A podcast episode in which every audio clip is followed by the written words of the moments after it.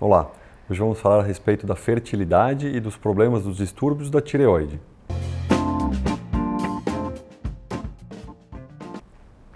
Meu nome é Arthur Vicentino, sou cirurgião de cabeça e pescoço. Quando a gente fala a respeito de glândula tireoide, a gente está falando de um, uma, uma, glândula, uma estrutura que a gente tem bem aqui no centro do pescoço, que produz uma série de hormônios. E esses hormônios, T3, T4, T4 livre, etc., eles são responsáveis pela velocidade do funcionamento do nosso organismo.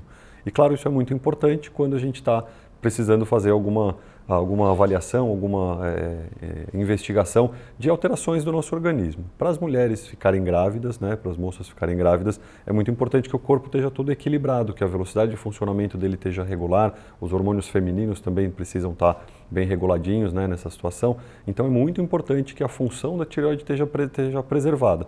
Normalmente quem faz essa primeira investigação, essa primeira avaliação é o próprio ginecologista, o obstetra que vai acompanhar a mulher, né, que está auxiliando no processo de fertilidade, mas também pode ser feito por um endocrinologista e até por um cirurgião de cabeça e pescoço, essa primeira análise, primeira é, avaliação.